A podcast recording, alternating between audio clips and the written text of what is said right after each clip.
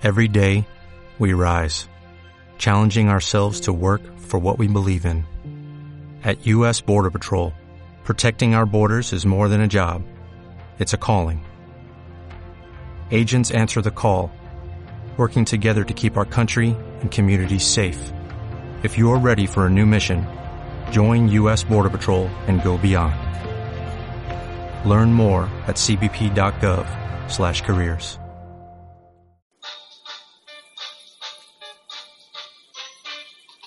transmitiendo desde la Ciudad de México. Urus Radio, una estación para compartir.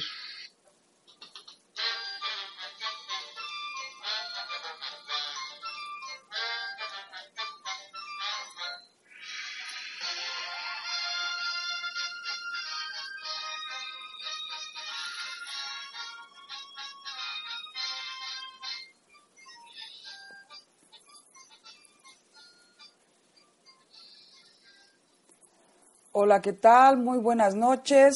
Soy Doris y los saludo desde la Ciudad de México, aquí en la cabina de Urus Radio.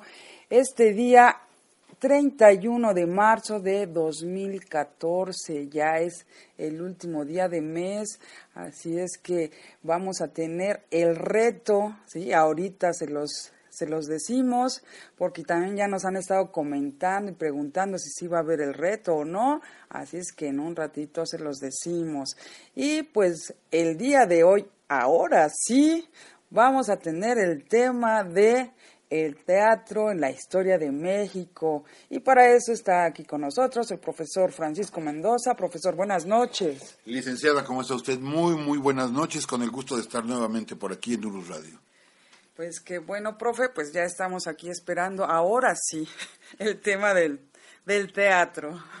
Así es, licenciada, se había quedado pendiente en algunas ocasiones y este, pero ahora sí, vamos a platicar cosas muy interesantes, anecdóticas de lo que es la historia del teatro en México.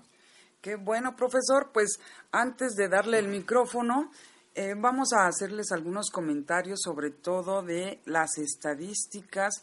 Nos da mucho gusto comentarles que ya nos han escuchado más de mil personas, o bueno, por lo menos han sido más de diez mil, de, sí, de diez mil de este, descargas, diez mil descargas. Así es que, pues nos da de verdad mucho, mucho gusto. ¿Cómo ve, profe?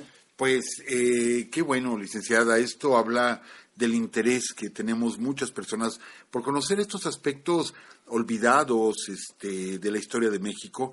México es un país al que queremos, al que amamos, aunque estemos viviendo fuera de las fronteras de él, pero seguimos amando nuestras raíces. Y aquí se, se nota que aunque es un programa eh, modesto, por así decirlo, eh, las personas lo han seguido, están con nosotros y eso habla del amor y el cariño que tienen por sus raíces, por su México, licenciada. Así es, profe. Y bueno, eh, también les quería comentar algunos que nos escuchan en iVoox y en iTunes que nos pueden escuchar todos los lunes a las 10 de la noche en www.spreaker.com com diagonal user diagonal Urus Radio. Entonces, por aquí los esperamos todos los lunes. Así es, licenciada, todos los lunes. Sabemos que ha habido un par de ocasiones que no hemos podido transmitir, pero ha sido cuestiones este, técnicas por las que no se ha dado esa transmisión, pero de todos modos, aquí estamos, este, licenciada, con ese gusto de tener ya tantos miles de personas que, que han escuchado el programa, que han hecho las respectivas descargas. De veras que se siente uno bien de pasar de cuatro a cinco dígitos del número de personas que nos han acompañado. Así es, profesor. Y bueno, ahora sí va el reto del mes. Eh, les vamos, o se los decimos hasta el final, ¿qué le parece? Me parece muy bien hasta Porque el final. si no, ahorita van a estar buscando. Exacto. Y no van a escucharlo. Así es que le dejo el micrófono, profe. Háblenos un poquito del teatro en México. Claro que sí, licenciada, claro que sí. Pues ambientémonos un poquito la historia del teatro en México. Licenciada, ¿qué entendemos por teatro? Teatro realmente es el espacio donde se realiza una puesta en escena, una obra dramática. Sí, muchas veces eh, hacemos mal uso de la palabra dramático. Dramático no quiere decir trágico. Realmente dramático es todo aquello que es actuado.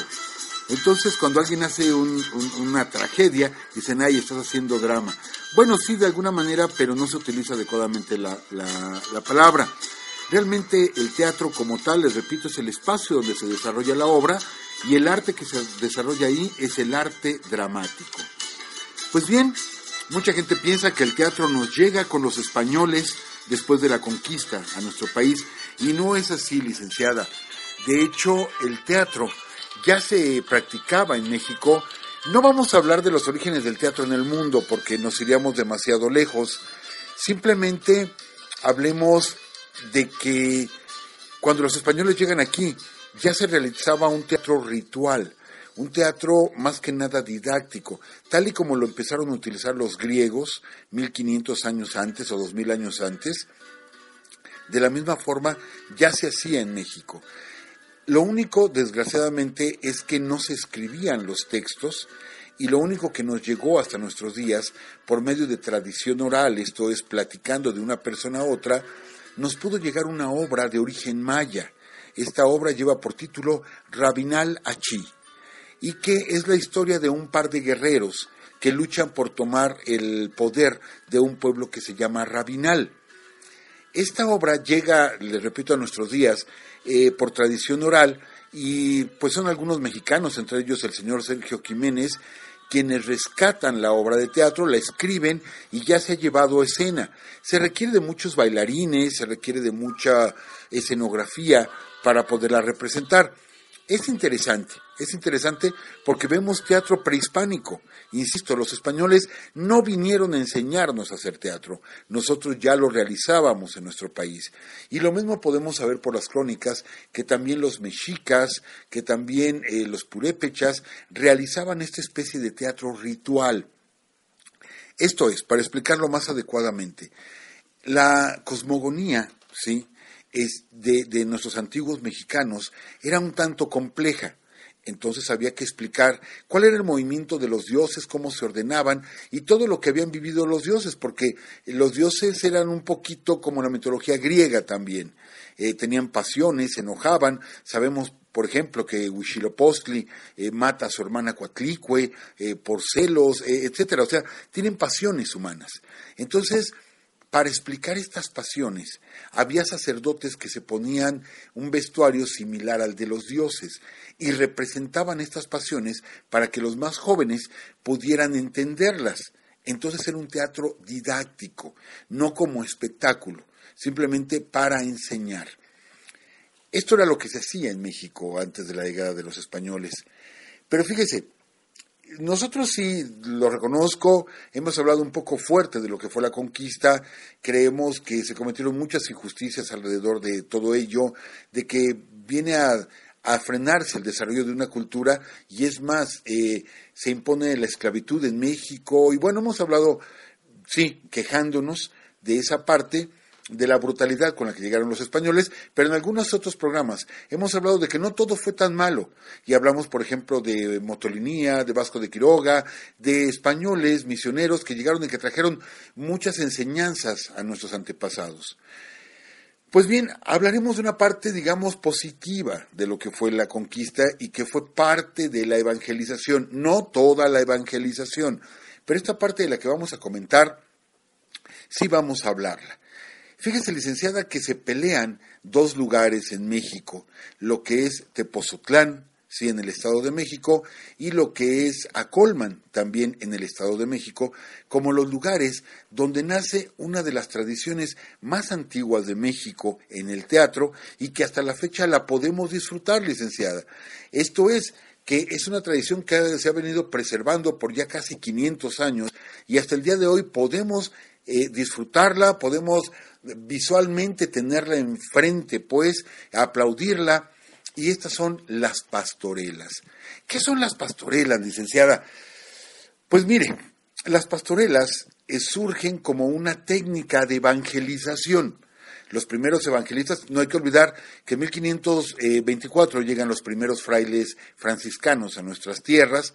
Eh, y en 1572 llegan los jesuitas, en 1525 o 26 llegaron los dominicos, etcétera. Van llegando las diferentes órdenes religiosas.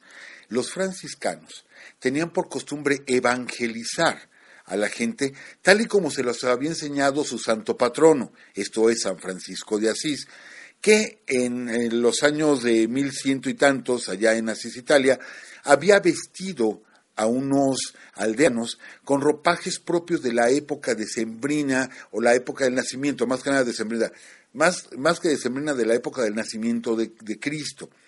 Los puso en la entrada de una cueva para que la gente pudiera observarlos y él explicarles el misterio del nacimiento de Cristo.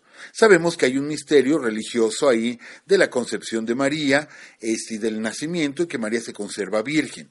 Pues bien, para explicar todo ese misterio, Francisco de Asís utiliza actores, por así decirlo.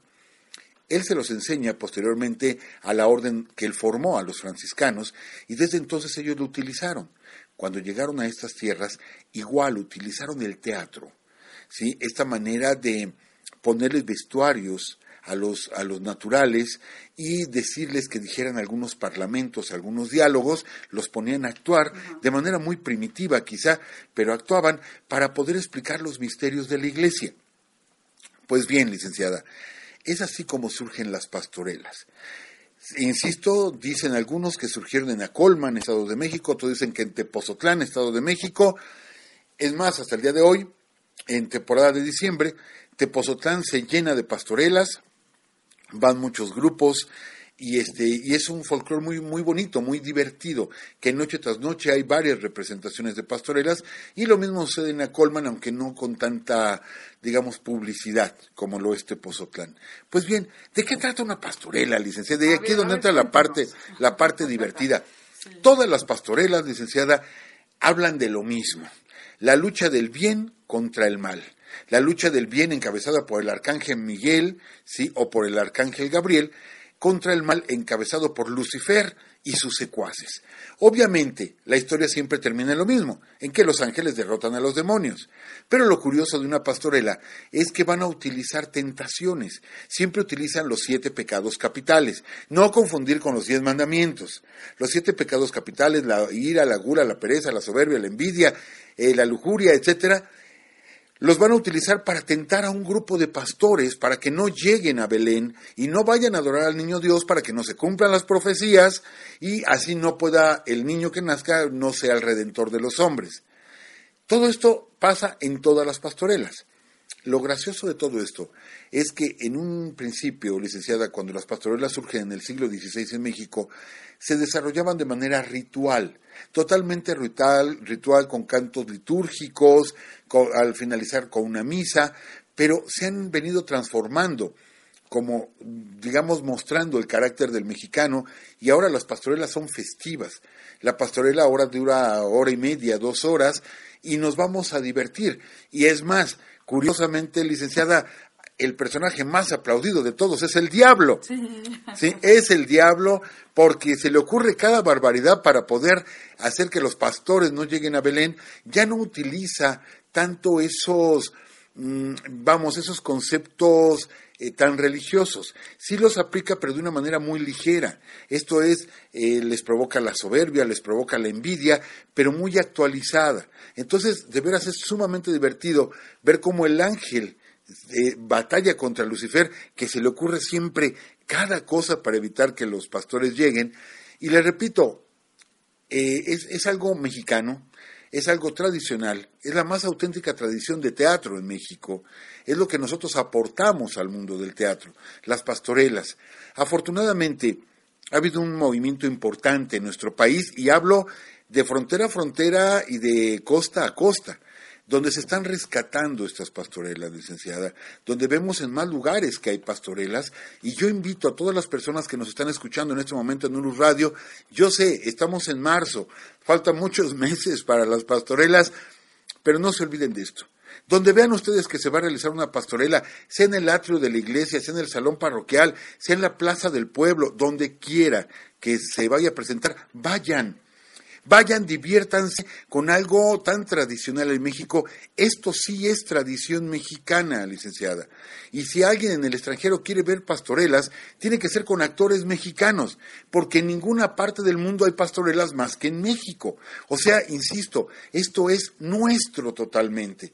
Entonces, vayan y vean las pastorelas, les aseguro que se van a divertir. En muchos lugares la pastorela termina con una posada, con las piñatas, con las letanías, y no estamos, digamos, hablando de esta forma por eh, hacerle propaganda a la iglesia. No, no es la idea de hacerle propaganda a la iglesia o a la religión, sino a la cultura popular mexicana, que no podemos negar que está mezclada con muchas cuestiones religiosas, pero lo estamos, vamos, animando, estamos animando a, a que la gente vaya por conservar nuestra tradición, por conservar nuestra identidad como mexicanos, licenciada, que no podemos negar que venimos de un mestizaje.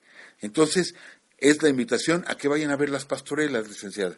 ¿Sí? Ah, sí, sí, hay algunas preguntas, profesor. No precisamente de las pastorelas, de lo que usted está comentando, pero sí tiene que ver con el teatro. A ver. Sí, es de Gildardo Marín, que nos pregunta que es que por aquí tengo que subirle un poquito. Ahí está. Dice, Sor Juana Inés escribió argumentos teatrales o solo se enfocó a la poesía en el siglo XVII. Bueno, este, vamos a dar respuesta precisamente, pensábamos terminar hablando de las pastorelas y pasar de 1576, el origen de las pastorelas, al siglo XVII, licenciada. El siglo XVII en México, y aquí va la respuesta para el señor Marín, el siglo XVII en México, que nos va a dar dos de las grandes luces, sí, dos de las grandes luces en las letras mexicanas. La primera, el señor Marín ya lo mencionó, la décima musa, nuestra querida, amada y admirada Sor Juana Inés de la Cruz, que bueno, ya le dedicamos todo un programa a ella, donde platicamos toda su vida, donde platicamos toda su obra. Pero bueno, ahorita hablando del, teatro, dígame, licenciada. No, que hablando de Sor Juana es de los programas más gustados. Ah, sí, dentro de las estadísticas es. de los programas que más ha gustado. Ahí está, digamos, toda la información de su vida, de, de nuestra querida Sor Juana. Y sí, Sor Juana escribió textos de teatro, no solamente prosa, no solamente poesía, sino escribió obras de teatro y podemos eh, mencionar, ¿sí? Como principales obras, El Divino Narciso, que yo ya tuve oportunidad de ver, eh, los, bueno, no lo vi en la época de Sor Juana, claro que no tengo esa edad, sino alguna compañía de teatro puso El Divino Narciso y tuvimos oportunidad de verlo, eh, Los Empeños de una Casa, también de nuestra querida Sor Juana. No escribió mucho teatro, pero sí tiene cuatro o cinco textos eh, escritos que se han llevado a, escena, licenciada. Eh, ahora, estas son una especie de comedias moralistas, pero ella escribió autosacramentales, que son, digamos, obras de teatro, pero dirigidas directamente a alabar a cuestiones religiosas. Eh, de esto sí tiene varios autosacramentales, Sor Juana Inés de la Cruz. Y la otra gran luz, la otra gran luz del siglo XVII, también por nosotros muy admirado, Juan Ruiz de Alarcón, que muchos se dicen o se preguntan dónde nació y eh, muchos dicen que en la Ciudad de México, otros dicen que en Tasco, en Guerrero. De hecho, así como está el Festival Cervantino en Guanajuato, están las jornadas alarconianas en Tasco, Guerrero. ¿sí? ¿Qué podemos decir de, Juan Ruiz de Alarcón? Las obras principales, Las paredes oyen, este, y sobre todo que él se va a España. Él se va a España, nace aquí en México, nace en nuestro país, bueno, en el virreinato, se va a España y él es producto de las mofas y de las burlas, porque él era muy pequeño de estatura. Se dice que medía apenas un metro con cincuenta centímetros, pero aparte él era jorobado era muy eh, maltrecho, pues, físicamente. Y mucha gente allá, pues los castizos, los hispanos, pues presumían de eran gente arrogante, alta, blanca, ojos de color, y se burlaban mucho de Juan Ruiz de Alarcón, ¿sí? Este... Ajá, sí, sí, sí lo escucho, profesor. Entonces, eh, sí, dígame, licenciada. Bueno, no, no, no, adelante, profesor. Entonces, eh, Juan Ruiz muere joven, muere de 59 años, eh, muere allá en, España, pero él siempre presumió de ser del virreinato, de ser de estas tierras. Él se mezcló y tuvo contacto con los grandes del siglo de oro del teatro español, con Lope de Vega, con Tirso de Molina. De hecho, pelea con Lope de Vega, que es uno de los tres grandes genios del teatro, pelea con él y se hace muy amigo de Tirso de Molina. Se afirma que algunas obras fueron de Tirso, firmadas por Tirso, fueron escritas conjuntamente con Juan Ruiz de Alarcón. ¿sí? Pero bueno, vámonos un poquito más allá. Espero que haya quedado, eh, que esté la respuesta para el señor Marín. Eh, vámonos entonces al siglo XVIII, eh, donde no pasa nada en México con el teatro, absolutamente nada. Únicamente se representaban en las iglesias las pastorelas, ¿sí? los autos sacramentales. Llegamos a la época de la independencia y no pasa nada absolutamente.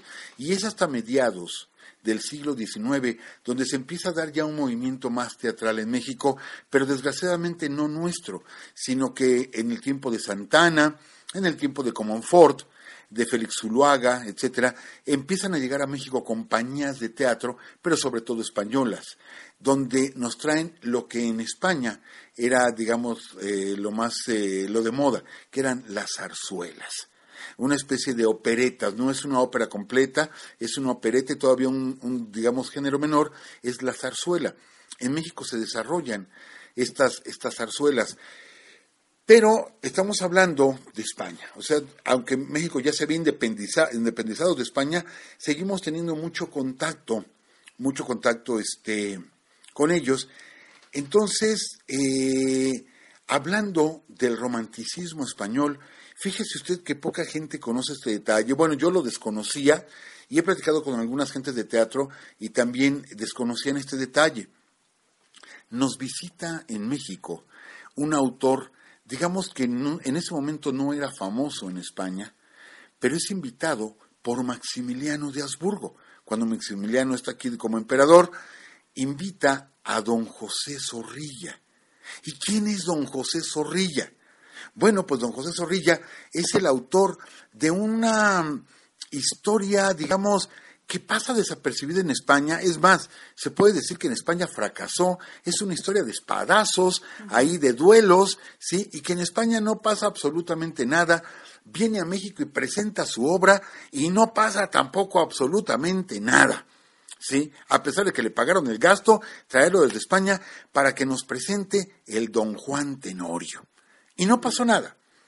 Posteriormente, licenciada, ya siendo presidente de la República el general Porfirio Díaz, vuelven a invitar a José Zorrilla a México.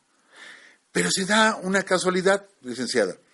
El último acto, el quinto acto de la obra del don Juan Tenorio, don Juan Tenorio habla con los muertos en el panteón. ¿Sí? Pues bien, resulta que la obra, cuando vino a México la primera vez con Maximiliano, se presentó a mediados de año. Cuando viene con Porfirio Díaz, no lo calcularon así, fue una casualidad. Se presenta para noviembre, la época de muertos en México, licenciada. Entonces el público cuando ve que don Juan habla con los muertos en el panteón, inmediatamente se identifica con el personaje y la obra se convierte en un éxito pero así un verdadero éxito en México, cosa que no pasó en España. Y México toma para sí la obra de don Juan Tenorio. Entonces ustedes podrán ver cuando vengan a nuestro país o los que están viviendo aquí en nuestro México que para temporada de noviembre en todas partes de nuestro país o casi en todas partes siempre hay un Tenorio representándose. Ya sea el cómico, ya sea el serio, pero siempre se está representando don Juan Tenorio gracias al quinto acto de la obra donde don Juan habla con los muertos, con su padre, con don Inés, con don Luis Mejía, etcétera. Entonces adoptamos para nosotros el don Juan Tenorio. Ya es una obra nuestra, aunque fue escrita por José Zorrilla del romanticismo español. Pues bien, la obra se sigue representando hasta el día de hoy, es parte de nuestra tradición teatral, ¿sí? La, obra del Don Juan. Fíjese usted, eh, actualmente está el Don Juan cómico, eh, comentan la anécdota que, el, texto es pesado, el texto es un tanto difícil, es en verso, ¿sí? Es un texto romántico y como todos los años se representaba, había una compañía de teatro del señor eh, Francisco Rubiales, mejor conocido en México como Paco Malgesto, y ellos representaban la obra de teatro cada año. sí, de manera tradicional. Y comentan que una ocasión en el teatro estaban tan aburridos, la obra estaba saliendo tan cansada, el público aburrido, que de pronto, sí, Paco Malgesto contesta un diálogo, o sea, uno de los personajes le avienta un diálogo y Paco aburrido le contesta pero con un albur. Ya así, totalmente, ya fastidiado, le contesta con un albur. Para las personas que no conocen el significado de esa palabra, un albur en México es una palabra con un doble sentido, que siempre lleva una connotación sexual, ¿sí? Entonces le contesta con un albur. Bueno, y esto de alburear es muy propio de los mexicanos. Y la gente está ya en risas. Y de pronto el otro actor le vuelve a contestar ahora a Paco, también con un albur, y empiezan a jugar con la obra de teatro y se convierte en una pachanga y la gente feliz y aplaudiendo, y a partir de entonces surge el tenorio cómico. Entonces lo podemos ver en sus dos versiones y realmente que es muy, muy divertido. El, el, don Juan Tenorio, y más le repito porque es en la temporada de muertos, y que es una tradición que también en México, desgraciadamente, vamos dejando atrás la televisión licenciada, la televisión se ha encargado de meternos las ideas del Halloween, que nada tiene que ver con México, que respetamos las ideas de otros países, claro que las respetamos, respetamos su cultura y aplaudimos su cultura, pero también queremos respeto y que aplaudan la nuestra. Entonces, para nosotros noviembre es el festejo en el Zompantli, es el momento que nuestros muertos regresan y que se da un sincretismo con la Iglesia Católica, es cierto, pero esta tradición nos la están robando. Y ahora vemos a nuestros niños, en lugar de pedir la típica calaverita, ¿cuántos de nosotros, licenciada, no salíamos a las calles con una cajita de cartón con una vela a pedir nuestra calaverita? ¿Sí? Era parte de esa tradición. Eh, ¿Cuántos de nosotros hemos comido el pan de muerto? Que realmente estamos comiendo nuestro propio cuerpo. Ese es el significado. O las calaveritas de azúcar, licenciada. Desgraciadamente ahora nuestros niños pues salen a pedir Halloween vestidos como héroes de, la, de los cómics eh, o personajes fantasmales de las series norteamericanas. Y vamos olvidando algo que nos llega desde miles de años atrás miles, miles de años, las costumbres y los rituales funerarios de México los vamos dejando atrás únicamente por comprar, por comprar disfraces de Drácula y del hombre lobo. Pero bueno, estábamos con el teatro, este, licenciada. precisamente tenemos una pregunta de también de Gildardo, donde pregunta que eh, la obra de Don Juan Tenorio es la más, este, que más se ha puesto en escena en México. Eh, pues no sé, muy buena pregunta. Eh, se representa desde la época de Maximiliano y quizás sí, quizás sí sea la que ha tenido más tiempo representándose, quizás no la que tenga más funciones, o no sé, porque son tantos los grupos que ponen la, el, tenorio, o a lo mejor las pastorelas es lo que más se ha representado en México. Muy, muy buena pregunta, haremos la investigación, ¿sí? Al respecto porque podemos hablar ahorita ya de la época prerevolucionaria, de una zarzuela, una zarzuela mexicana que rompe todos los récords, la zarzuela Chin Chun Chan, que es la primera obra mexicana que llega a las mil, mil representaciones, licenciada, la zarzuela Chin Chun Chan. Este, y ahí, fíjese, licenciada, se viene la Revolución Mexicana. Terminando la Revolución Mexicana viene la reconstrucción del país ¿sí? Se va a reconstruir todo y sobre todo la cultura que se tenía por completo olvidada. Aquí va a entrar un personaje del cual hemos hablado un poquito, eh, nada más como mm, referencia, pero que merece un programa en especial, ¿sí? que es Antonieta Rivas Mercado. Antonieta Rivas Mercado, que es hija de Antonio Rivas Mercado, el arquitecto de la columna de la independencia de México. Y uno dice, ¿qué tiene que ver la hija del arquitecto con el teatro en México? Pues fíjese que mucho, licenciada, mucho. Eh, recuerda usted que cuando hablamos de la columna de la independencia hubo un debate de que eh, nosotros afirmamos que el rostro del ángel que está arriba de la entrada principal de la columna de la independencia es el rostro de Antonieta Rivas Mercado.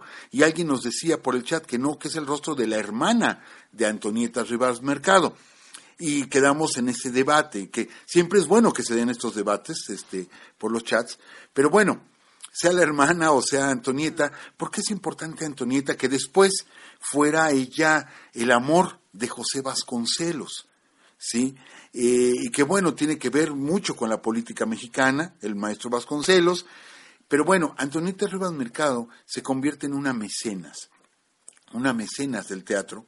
Ella conoce a Javier Villaurrutia, a Salvador Novo, que ya son nombres que nos suenan más, que son, no son más familiares, y forma con ellos el Teatro Orientación, que, se desarrollaba en una especie como de sótano de lo que es la Avenida Juárez, que es una avenida principal en México, en una especie de sótano, y se empiezan a buscar ya textos que se empiezan a traer del extranjero, licenciada.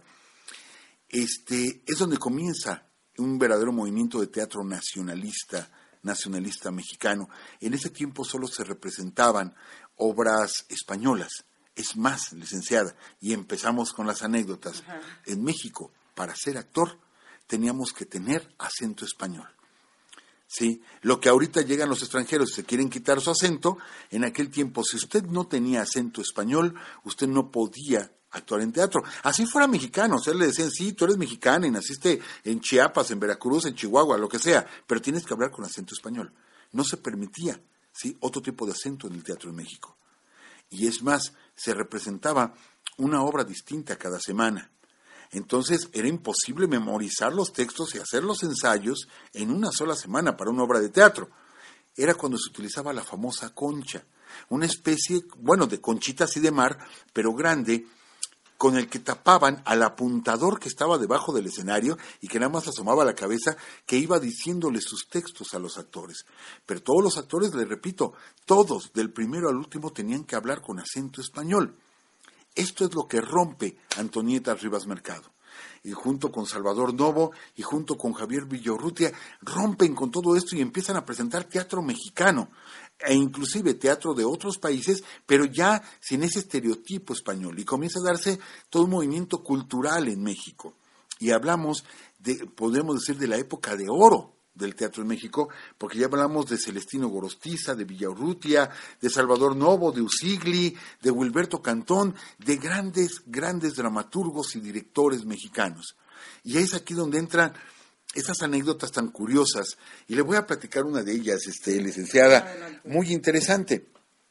Hay una obra de teatro que se llama Sangre derramada, mejor este, conocida como Nosotros somos Dios, del autor Wilberto Cantón. Wilberto Cantón escribe, la obra es preciosa, eh, la conocemos de hecho, licenciada, la obra de Sangre derramada, es una obra basada en la época de la Revolución Mexicana muy, muy interesante, muy bella obra, con una sorpresa al final increíble. Y en ese momento la crítica en México dice que Sangre Derramada es la mejor obra de teatro, ¿sí? que se haya escrito en México. Así, la mejor. Y de pronto el señor Rodolfo Usigli anuncia la presentación, dos años después, la presentación de su obra, ¿sí? El gesticulador, que el nombre no nos decía nada, la obra se estrena en el Palacio de Bellas Artes. Licenciada, yo conozco el gesticulador y le puedo decir que es increíble, es asombrosa la obra de teatro y es la única obra mexicana, ¿sí? la única obra considerada como texto literario. Esto es, que aunque esté escrita como teatro, ¿sí? se puede leer como una novela. O sea, de lo bien escrita que está por Rodolfo Usigli. La, temática es impresionante también de la Revolución Mexicana, de cómo un general se hace pasar por otro general en plena Revolución Mexicana. El, tema es sumamente interesante. Termina la obra de teatro ahí en Bellas Artes y la gente aplaude de pie.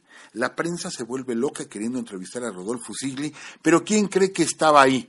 Ah, Wilberto Cantón también fue a ver la obra y en ese momento toda la gente decía, ahora sí, esta es la mejor obra de teatro que se ha escrito en México. Le estaba quitando su lugar a Wilberto Cantón. Entonces, Wilberto lo espera en las puertas del teatro, ¿sí?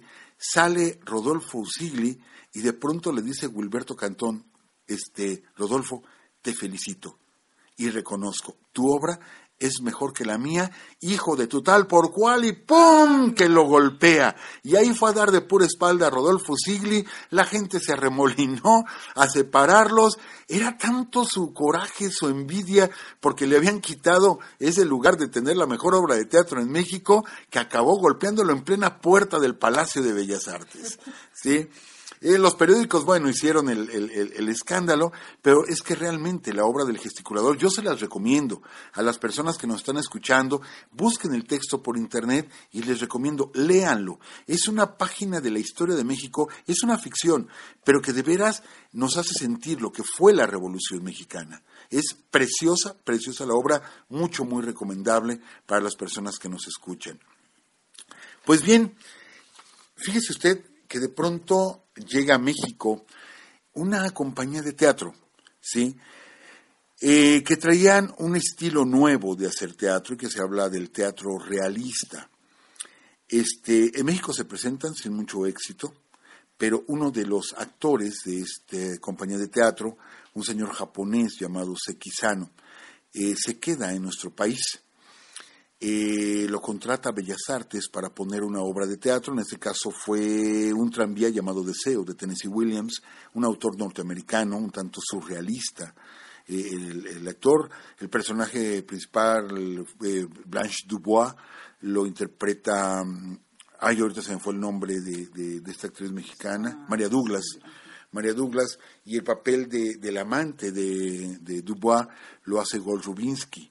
Eh, que todo el mundo lo conocemos, a Gol Rubinsky por sus trabajos con Pedro Infante y con Tintán, ¿sí? Es aquel boxeador que se enfrenta a Pepe el Toro, el Bobby Galeana. Él es Gol Rubinsky, él interpreta el amante de Blanche Dubois en esta obra. Pero ¿qué cree que pasa, licenciada? La obra es fuerte, es una obra muy fuerte, pero Sequizano lo que hace es aplicar el teatro realista, cosa que en México no se hacía.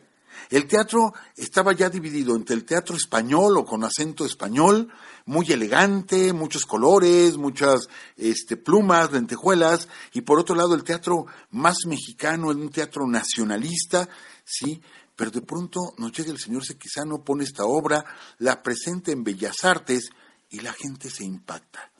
Cuando se rompe esa barrera, sí, de lo falso, porque el teatro al final de cuentas es algo falso, no está sucediendo lo que se ve en escena, pero se rompe esa barrera de lo falso con lo real y la gente siente que es real, siente que lo que ve en el escenario está pasando verdaderamente y cuando termina la obra la gente no aplaudió.